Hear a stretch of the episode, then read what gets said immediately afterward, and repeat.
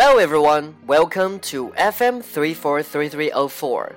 This is Ryan reading stories for you.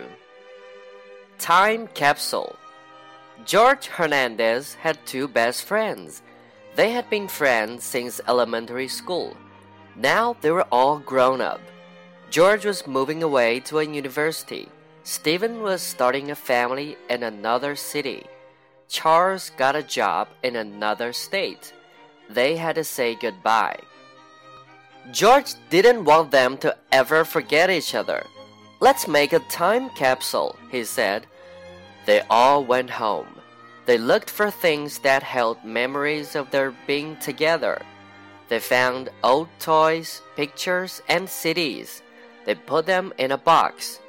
Then they buried the box in a park. The boys promised to get together in 10 years. They would dig up the box and feel like children again. George Hernandez had two best friends. They had been friends since elementary school. Now they were all grown up. George was moving away to a university.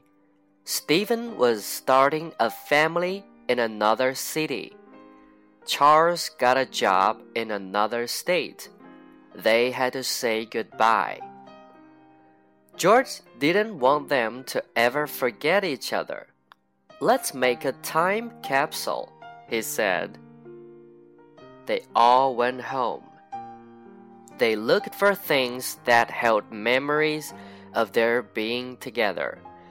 They found old toys, pictures, and CDs. They put them in a box.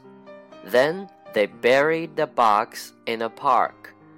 The boys promised to get together in 10 years. They would dig up the box and feel like children again.